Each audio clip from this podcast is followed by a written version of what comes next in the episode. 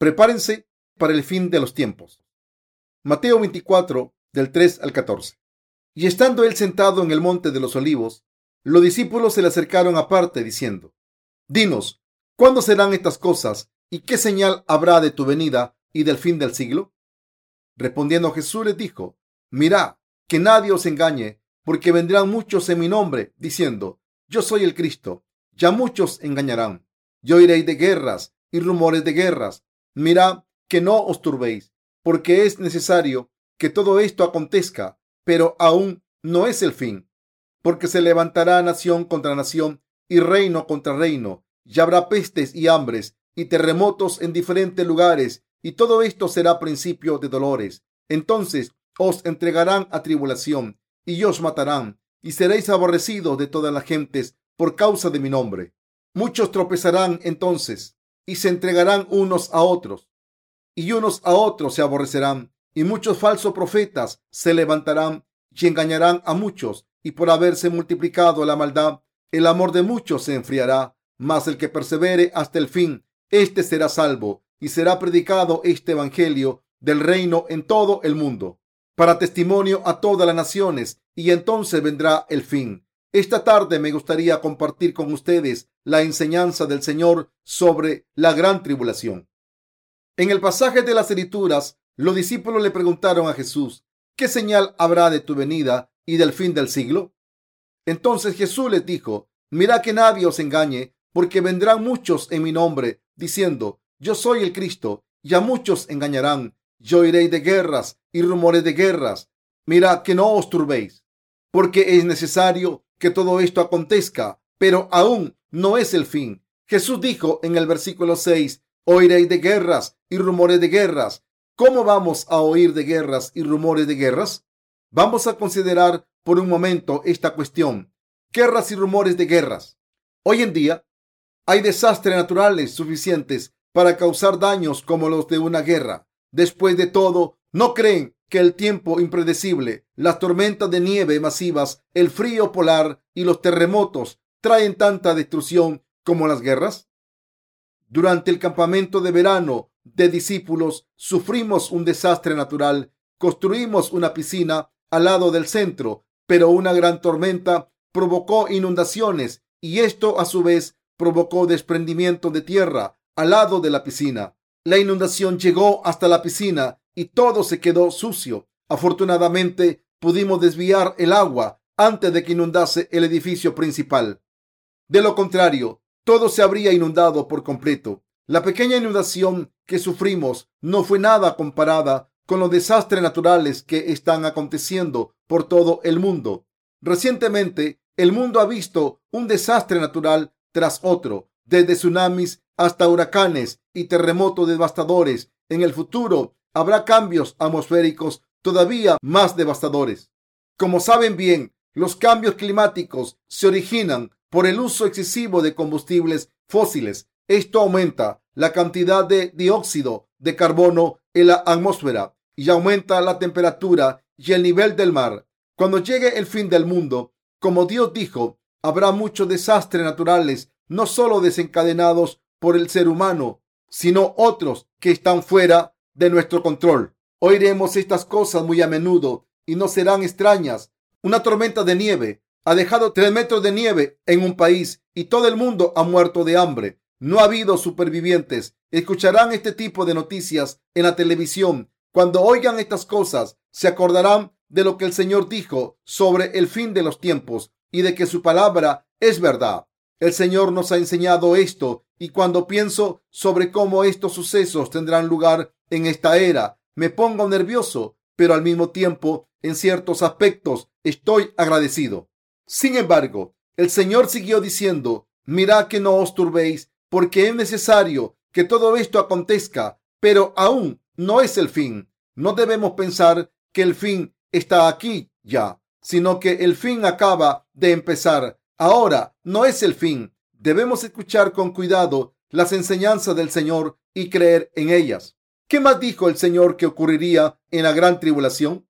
Dijo, porque se levantará nación contra nación y reino contra reino, y habrá pestes y hambres y terremotos en diferentes lugares. se levantará nación contra nación y reino contra reino. Recientemente Rusia ha experimentado un resurgimiento de nacionalismo extremo que pide la expulsión de todos los que no sean rusos y exige que los extranjeros, incluidos los judíos, dejen todos sus intereses económicos y comerciales en Rusia y se vuelvan a sus países de origen. En los próximos años, los judíos de todo el mundo tendrán que volver a Israel. En este momento, los judíos de todo el mundo tienen una gran presencia comercial dominante, pero ahora las naciones se están levantando contra las naciones. Están surgiendo nacionalismos, como Dios dijo que ocurriría en el fin de los tiempos. Por eso, cuando miramos a estos sucesos, nos damos cuenta de que todo se está cumpliendo según lo que el Señor dijo. Tras el final de la Primera Guerra Mundial, se formaron estados independientes y nacionalistas. Más recientemente, después del derrumbamiento de la Unión Soviética en los años 90, se han formado otra serie de estados independientes. La Unión Soviética era un estado federal formado por 16 repúblicas controladas estrictamente por el gobierno central de Moscú. Tras su desintegración con el presidente Gorbachev, cada república se convirtió en una nación estado independiente. Hoy en día, estas repúblicas son estados independientes, pero todavía hay grupos étnicos en guerras que desean alcanzar su independencia. De esta manera, toda nación intenta formar su propia comunidad social. El problema es que la lucha por la independencia suele llevar a conflictos étnicos. El predominio de la supremacía racial suele ir seguida de limpiezas étnicas para suprimir a ciertos grupos étnicos. El Señor nos dijo que las naciones se levantarán contra las naciones y se invadirían y algunas ya lo han hecho por todo el mundo. Muchos países de todo el mundo han experimentado el resurgimiento de movimientos nacionalistas para conseguir la independencia. En los próximos años seguiremos viendo a la nación de levantarse contra otras naciones. Países débiles como Corea serán aplastados por las superpotencias, mientras que las superpotencias lucharán entre ellas por la supremacía. Como Dios dijo que esto ocurriría, sin duda ocurrirá. La Unión Europea se está moviendo hacia la integración completa. Los estados europeos han formado una comunidad económica masiva que utiliza una sola moneda denominada euro. Cuando algunos países poderosos se unen así, los países pequeños tienen las de perder. Cuando hay alguna disputa sobre algún interés nacional, la guerra es inevitable. Así es como las naciones se levantan contra las naciones. El Señor nos dijo que cuando haya guerras y cuando haya desastres naturales como hambrunas y terremotos, empezarán los dolores. Cuando esto ocurra, debemos recordar claramente en nuestros corazones que estos sucesos son señales que preceden al fin del mundo. El Señor dijo que estas cosas ocurrirían en el fin de los tiempos. No hay nada extraño en el pasaje de las escrituras de hoy. Todo pasará tal y como lo dijo el Señor. Dicho de otra manera, no habrá paz en el fin de los tiempos. El Señor nos enseñó que el mundo se convertirá en un lugar inhospitable, lleno de caos, confusión, desorden y locura. Os entregarán a tribulación.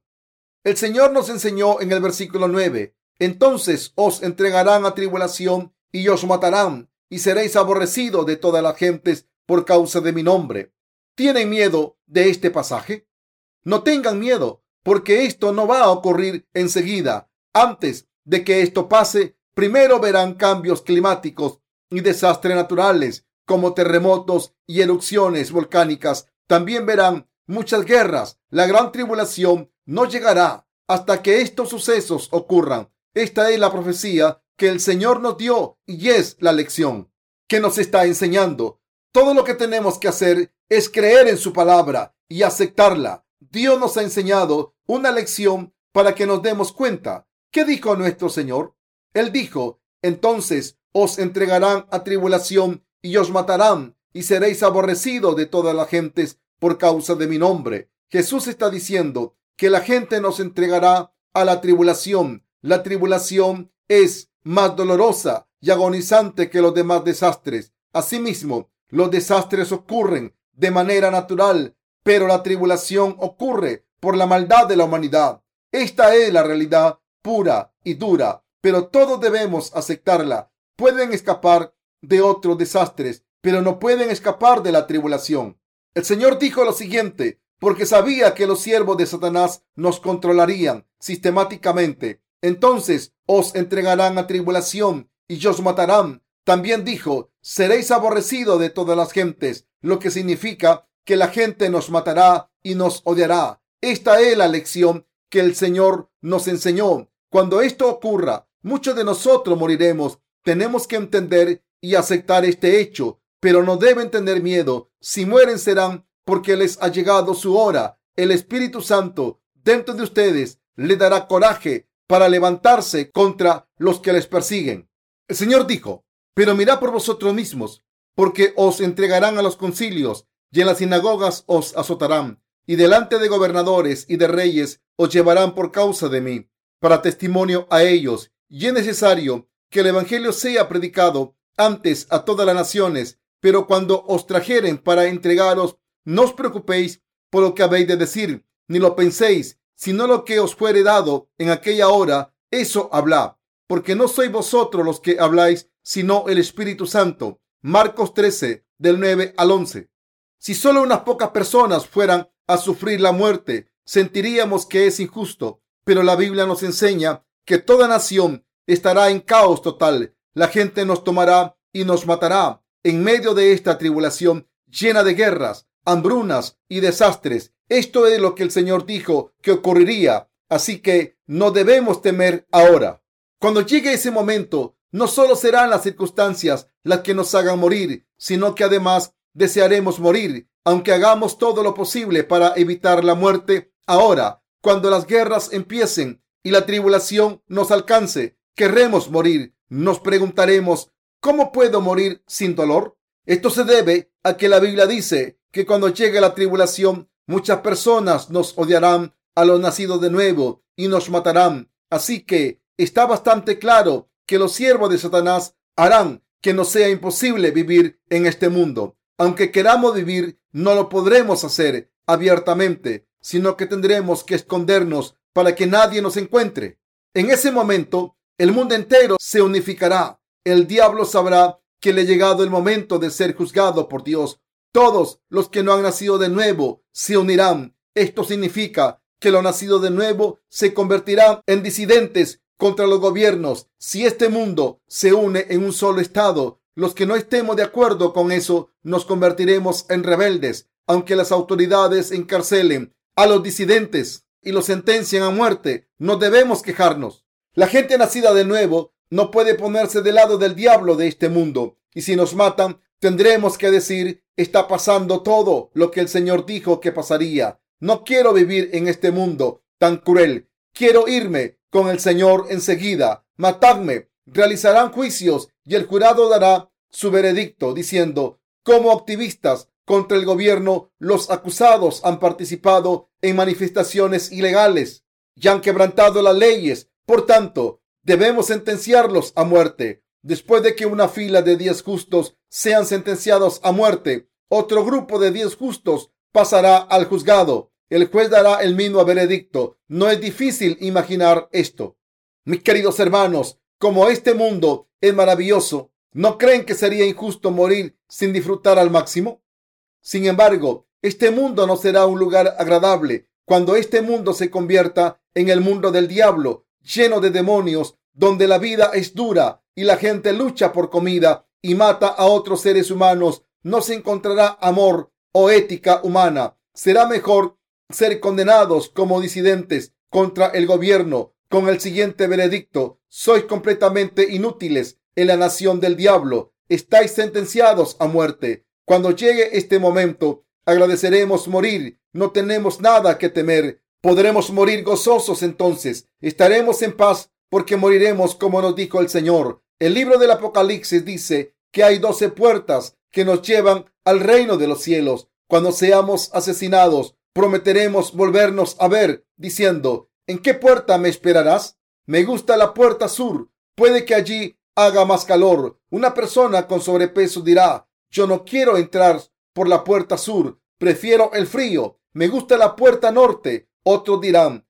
a mí me gusta la puerta oeste, por donde se pone el sol. Si queréis estar conmigo, esperadme en la puerta oeste. Entonces nos diremos adiós, nos veremos de nuevo. Hasta pronto. El Señor nos enseñó que la gente entregará a los nacidos de nuevo a la tribulación. Como Dios dijo que la gente nos mataría, moriremos. Sin embargo, no moriremos con cobardía, moriremos como valientes. En este momento seremos atrapados por no recibir la marca de la bestia. En vez de intentar escondernos, seremos capturados y sentenciados a muerte. No estaremos solos, estaremos con otros hermanos santos. Quizás nuestras hermanas serán más valientes entonces. Matadme si queréis. Entonces los que estén enfrente cantarán alabanzas. Espera al Señor, su día está cerca. Espera al Señor. Aguardad, no desesperéis. Incluso los que estén detrás del muro gritarán, aleluya, cuando la gente nos entregue a la muerte. Los santos se mantendrán firmes y caminarán valientes en la fila de mártires, felices por encontrarse con el Señor y cantando. Este mundo no es mi hogar. Estoy solo de camino. Mi gozo y mi esperanza están más allá del cielo. Muchos amigos y hermanos ya marcharon antes que yo y ya no siento que este sea mi hogar. Marcharemos hacia adelante lleno del Espíritu, lleno de esperanza por ver al Señor. Sin embargo, estoy preocupado porque yo u otros ministros se sientan tentados a preguntar a los siervos del anticristo, ¿no me pueden dejar vivir un poco más? No debería estar atado a este mundo, pero me da miedo estarlo, así que no confío en mi voluntad. Yo solo confío en las enseñanzas del Señor al aceptar estas enseñanzas. Quiero ser un siervo honrado de Dios que cree en su palabra. Pase lo que pase, les animo a que acepten esta palabra de Dios por fe. ¿La aceptan? No debemos preocuparnos por nuestra muerte. ¿Qué deberíamos hacer en vez de preocuparnos? Ahora debemos predicar el Evangelio. Cuando llegue el fin, tendremos que obedecer la palabra del Señor, aunque no queramos. Si el Señor quiere llevarnos en vez de dejarnos en este mundo, debemos obedecerle. Quiero pedirles que acepten estas enseñanzas en su corazón. La gente que acaba de recibir la remisión de los pecados puede preguntarse, ¿Significa esto que todo el que recibe la remisión de los pecados morirá? Yo estaba tan contento de recibir la remisión de mis pecados, pero al final sufriré una muerte cruel. ¿No significa esto que al final de los tiempos los justos serán aislados de este mundo? De hecho, los nacidos de nuevo serán aislados del mundo cuando llegue el tiempo de la tribulación. Nosotros estamos aislando a muchas personas ahora. Ni siquiera han recibido la remisión de los pecados y aún así son pretenciosos. No puede asociarse con ustedes. Fuera. ¿Creen en esto? ¿Aceptan esta enseñanza? Nuestras hermanas parecen estar escuchando con atención, pero ¿aceptan esta palabra nuestros hermanos? Todos deben aceptarla, deben aceptarla, porque el Señor nos la ha dado a todos. Si morimos por el Señor y si morimos juntos, debemos apiadarnos de los que no pueden morir con nosotros en esta era en la que la remisión de los pecados está disponible para todo el mundo. Muchas personas no la reciben. Esta gente también debe inspirarnos compasión, porque cuando llegue la hora de nuestra muerte será una tragedia si viven con cobardía y no pueden morir. La Biblia dice que estas cosas ocurrirán en la tribulación, como Dios nos la ha enseñado que estos sucesos ocurrirán. Debemos tener esto en cuenta y preparar nuestra fe.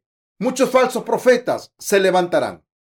Jesús dijo en los versículos 10 y 11, muchos tropezarán entonces y se entregarán unos a otros y unos a otros se aborrecerán y muchos falsos profetas se levantarán y engañarán a muchos. El Señor nos enseñó que cuando llegue la tribulación muchos tropezarán, se odiarán y se entregarán Debemos recordar esto y prepararnos por fe para pasar por esta tribulación. Ante todo, Jesús nos avisó que no nos dejemos engañar por falsos profetas. Muchos falsos profetas se levantarán durante la tribulación. Él dijo que durante la tribulación algunas personas fingirán estar llenas de misericordia y de amor y harán milagros y señales. Actuarán como Jesús y hablarán hebreo diciendo, soy Jesús. harán milagros y muchos serán engañados pensando que el Señor ha vuelto.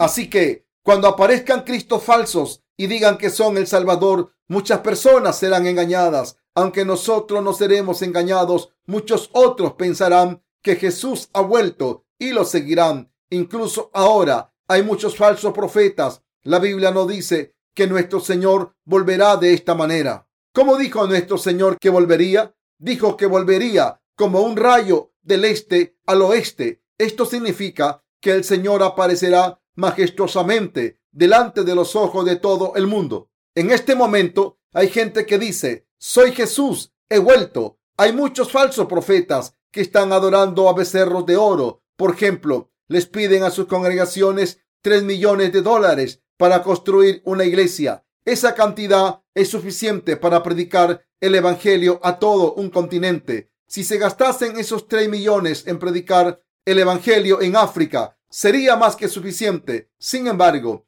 esta gente se gasta el dinero en construir una iglesia. Son falsos profetas. En Corea hay mucha gente así. Muchos falsos profetas han ido y venido, pero todavía vendrán más. En los próximos años, aún más gente dirá, soy Jesucristo. Hay mucha gente así en estos momentos. Hay un grupo religioso fundado en Corea denominado Daesun Jiroe que afirma que sus miembros son dioses. Los seguidores de esta religión dicen ser divinos. Esta gente realiza afirmaciones tan extrañas que cada vez que me encuentro con uno de ellos me quedo sorprendido. Dicen que son seres divinos y que todo el mundo es divino. Cuando se les pregunta qué tipo de divinidad dicen que son, ellos dicen que son Dios. Dicen que todo ser humano es Dios. Están completamente locos. Si consideramos cuánta gente sigue esta religión, cuántos falsos profetas se levantarán para hacer milagros diciendo que son Dios durante la tribulación. Jesús dijo que muchos caerían en la trampa.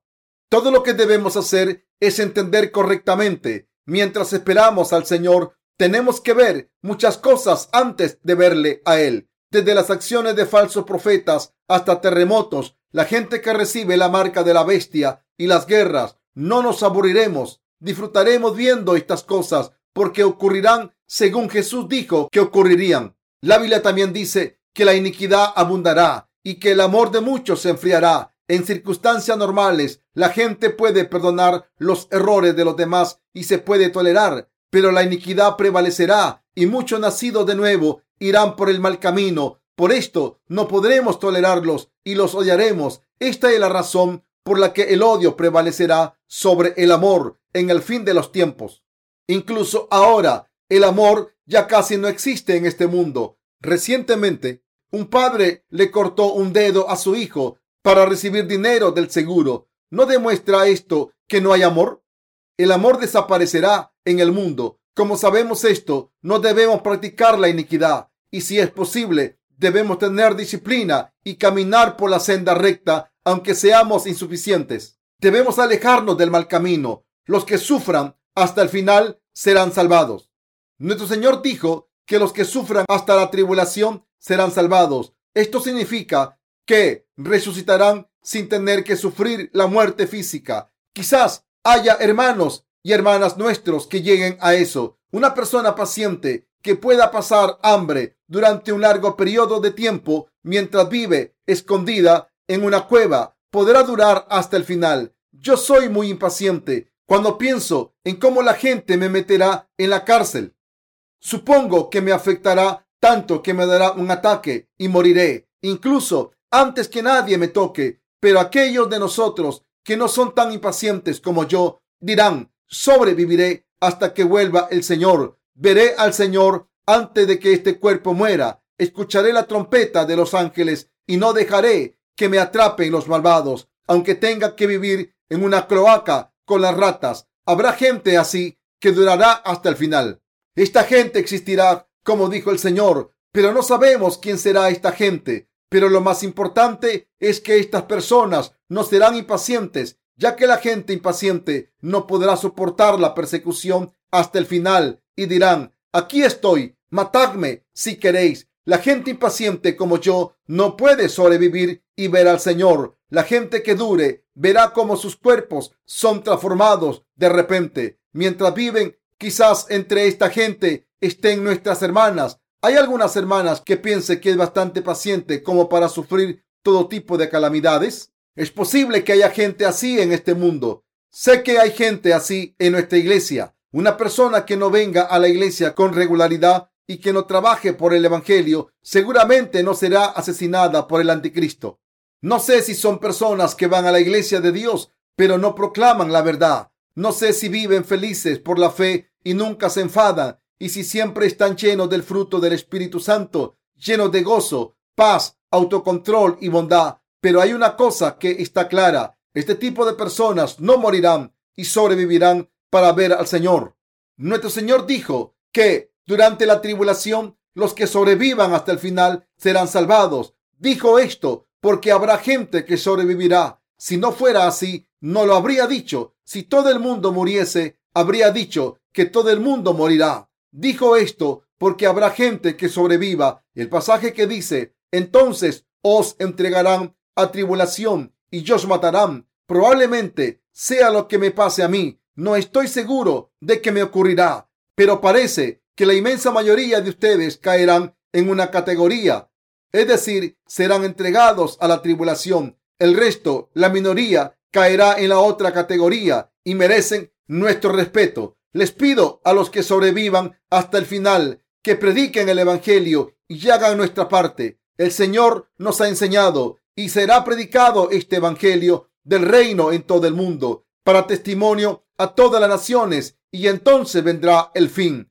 Aunque el Señor enseñó que este Evangelio del cielo sería predicado hasta el fin del mundo. Esta obra no se ha completado todavía. El Evangelio del agua y el Espíritu que existió en la era de la iglesia primitiva ahora no se encuentra en ninguna nación. Nadie cree como nosotros creemos. Al contrario, la gente piensa que somos extraños. Cuando fui a Japón, prediqué el Evangelio al hermano Sakamoto para plantar la semilla del Evangelio en el Señor y la señora Gawachima. Primero, preparé sus corazones. Les di una copia de nuestro libro en japonés. Al día siguiente, después de leer el libro, el señor Gawachima llamó al diácono, al diácono Son Par, y le dijo que todo lo que yo creía era incorrecto, de principio a fin. Esto significa que los que creen en Jesús sin nacer de nuevo son diferentes a los cristianos que han nacido de nuevo, de principio a fin. Pueden pensar que la fe de los nacidos de nuevo es diferente a la de los cristianos del mundo, solo porque le dan importancia al bautismo de Jesús. Pero nosotros somos diferentes de principio a fin. Nuestro Señor dijo, y será predicado este Evangelio del reino en todo el mundo, para testimonio a todas las naciones, y entonces vendrá el fin. En otras palabras, todo el mundo conocerá este Evangelio, a través del cual Dios nos ha salvado con la palabra de nacer de nuevo, del agua y el espíritu. Todo esto ocurrirá en el fin de los tiempos. Nuestra muerte, tribulación, juicio y martirio, como no tenemos suficiente tiempo o fuerza, el Evangelio no puede llegar al mundo entero, aunque lo intentemos. Incluso si vamos a los Estados Unidos y trabajamos allí, y si vamos a Japón, Europa o África y trabajamos allí, no es suficiente para que todo el mundo conozca el Evangelio. Sin embargo, el Señor dijo que el fin llegará cuando el Evangelio se predicase por todo el mundo. Si no podemos predicarlo completamente, el Señor lo predicará de la manera que estime oportuna. Sé que todo ocurrirá según la palabra que Él nos ha enseñado. Por ejemplo, el enemigo nos televisará y así todo el mundo nos conocerá. Harán esto para explicar por qué somos decidentes contra el gobierno hasta la muerte por nuestra fe. Eso puede hacer que el Evangelio se predique indirectamente. Esto es lo que ocurrió en la iglesia primitiva, cuando los santos daban testimonio de su fe al ser martirizados en el Coliseo de Roma, testificaban que Jesucristo era Dios y que había borrado sus pecados con su bautismo y derramamiento de sangre. Testificaban que su reino no era de este mundo, sino el reino de Dios fueron martirizados con valor. Los romanos de aquel entonces intentaron averiguar por qué su fe era tan confiada. Incluso ante la muerte, en el proceso, llegaron a creer en el Evangelio. Del mismo modo, en el fin de los tiempos, el gobierno escogerá televisar nuestra ejecución por todo el mundo para intentar evitar que tengan nuestra fe. Pero el Evangelio será predicado más a través de esta ejecución. Cuando esto ocurra, el Evangelio dará testimonio y la gente lo conocerá. Mucha gente verá nuestro juicio y ejecución. Cuando vean esto, muchos creerán en Jesucristo como su Salvador y por fe seguirán este Evangelio del agua y el Espíritu en el que creemos. En otras palabras, este Evangelio dará testimonio. Pase lo que pase, al final todo el mundo lo conocerá. Puede parecer imposible hacer que todo el mundo conozca el Evangelio a través de nuestro ministerio literario, pero estoy seguro de que será posible si el Señor utiliza su poder, si todo el mundo conoce el nacimiento del Señor, su bautismo, su muerte en la cruz, su resurrección y su salvación. Todo el mundo conocerá el Evangelio del agua y el Espíritu. Esto puede ocurrir a través de los medios de los santos nacidos de nuevo o cualquier otro suceso. Si el Señor ejerce su poder, es posible que todo el mundo conozca el Evangelio. Si el Señor controla esto, será posible que todo el mundo escuche el Evangelio. ¿Creen en esto? Esto es lo que ocurrirá durante la tribulación. El Señor nos enseñó, en los tiempos de la tribulación oiréis de guerras y rumores de guerras. Las naciones se levantarán contra las naciones. Habrá hambrunas en todas partes y empezarán los desastres. En ese momento, la gente os entregará a la tribulación y os matará. Y seréis odiados por toda nación y el amor de muchos se enfriará. Se levantarán falsos profetas y la iniquidad abundará. Pero los que duren hasta el final serán salvados. Cuando el Evangelio sea predicado a toda nación, llegará el fin de la tribulación y entonces yo volveré. Deben aceptar la lección de la palabra. Deben aceptar la lección de nuestro Señor en sus corazones. Cuando el ángel Gabriel se apareció a María y le relató la voluntad de Dios, ella aceptó la palabra de Dios diciendo, He aquí la esclava del Señor, hágase en mí según tu palabra. El enfrentarnos a la tribulación no depende de nosotros, depende del Señor. Si Él dijo que estas eran las señales de la tribulación, debemos creer que así será.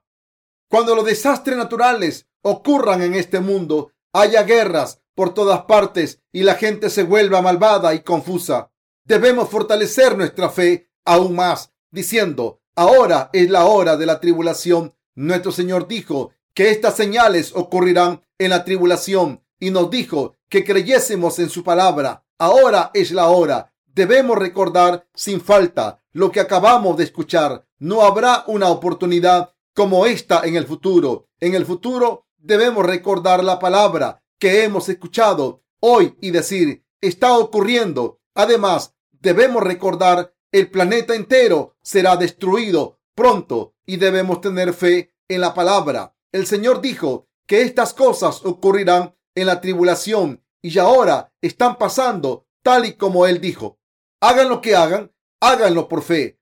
Deben predicar el Evangelio por fe. Deben sufrir hasta el fin por fe y deben ser martirizados por fe. ¿Lo entienden? No digan al final de los tiempos, no quiero morir, no me importa morir, pero no puedo dejar a mi familia. Si sus corazones se vuelven débiles, sus hermanos más débiles le seguirán diciendo, no quiero morir, es mejor que recibamos la marca. Algunos recibirán la marca de manera colectiva. Algunos dirán, solo fingía creer. ¿De verdad pensáis que creía? Aunque escuché estas cosas, no las podía aceptar. Ven, no creía. ¿Por qué tengo que morir? ¿Por qué razón debo morir? ¿Se preocupan por los desastres que vendrán? No se preocupen. La ciencia y la tecnología se encargarán de resolver esos problemas. Nuestro gran líder, el gran presidente que ordenó que recibiésemos la marca del 666, resolverá esos problemas y convertirá el mundo en una utopía. ¿Para qué morir? Este mundo es maravilloso. Algunas personas abandonarán su fe y recibirán la marca y tentarán a los justos diciendo, debería recibir la marca también. Si la recibís, conseguiréis pan gasolina y ropa. ¿Para qué morir? ¿Por qué queréis morir cuando todo lo que tenéis que hacer es recibir la marca?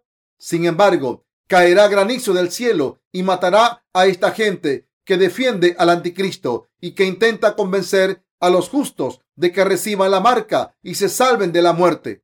No quiero que ninguno de ustedes sea como esas personas. La Biblia dice que al final este mundo se acabará. Cuando llegue ese momento, ¿estarán solos? Cuando vuelvan al Señor, tomaremos parte en la primera resurrección. Los santos fallecidos serán resucitados y los vivos serán transformados. Cuando el Señor vuelva majestuosamente con el sonido de la trompeta de los ángeles, como si se tratara de una marcha militar, los que hayan sido pacientes y hayan llegado hasta el fin serán transformados inmediatamente. Nuestro Señor dijo que reinarán durante mil años cuando eso ocurra. Los que vivan en ese maravilloso reino milenario son los escogidos. Si no son los nacidos de nuevo, ¿quién vivirá en él? Si los que nos mataron siguen vivos, entonces trabajarán para nosotros. Como los justos no pueden gobernar los unos sobre los otros, ¿no creen que reinaremos sobre los que nos atormentaron? Venid aquí, ellos nos obedecerán, trabajarán como esclavos, se les atormentará consecuentemente. Nos llamasteis herejes, no, venid aquí, servidnos, aunque no los mataremos, jugaremos con ellos de todas maneras y nos reiremos de ellos diciendo, ¿qué decías antes? ¿No nos insultabais? Preparémonos para ese día. El pasaje de la escritura de hoy es la lección del Señor sobre lo que ocurrirá en la tribulación. Nos ha enseñado lo que ocurrirá en aquel entonces. Debemos creer en esta palabra. ¿Tiene sentido para ustedes? ¿No es maravilloso que podamos entender el futuro? Si estuviésemos esperando a que algo incierto ocurriese sin fe y sin saber qué, ¿no sería desconcertante? Deben creer y tener fe en sus corazones, porque cuando llegue el momento no tendrán tiempo de leer la Biblia. Mientras nos preparamos para el fin de los tiempos, hay algo que les quiero decir. No practiquen la iniquidad, practiquen el amor. Jesús dijo que cuando la iniquidad abunda, el amor se enfría. ¿Lo entienden? Cuando practicamos la iniquidad, no podemos amar como queremos. Debemos aprender esta lección del pasaje de las escrituras de hoy y prepararnos para el fin del mundo. Deben creer en la palabra y estar preparados.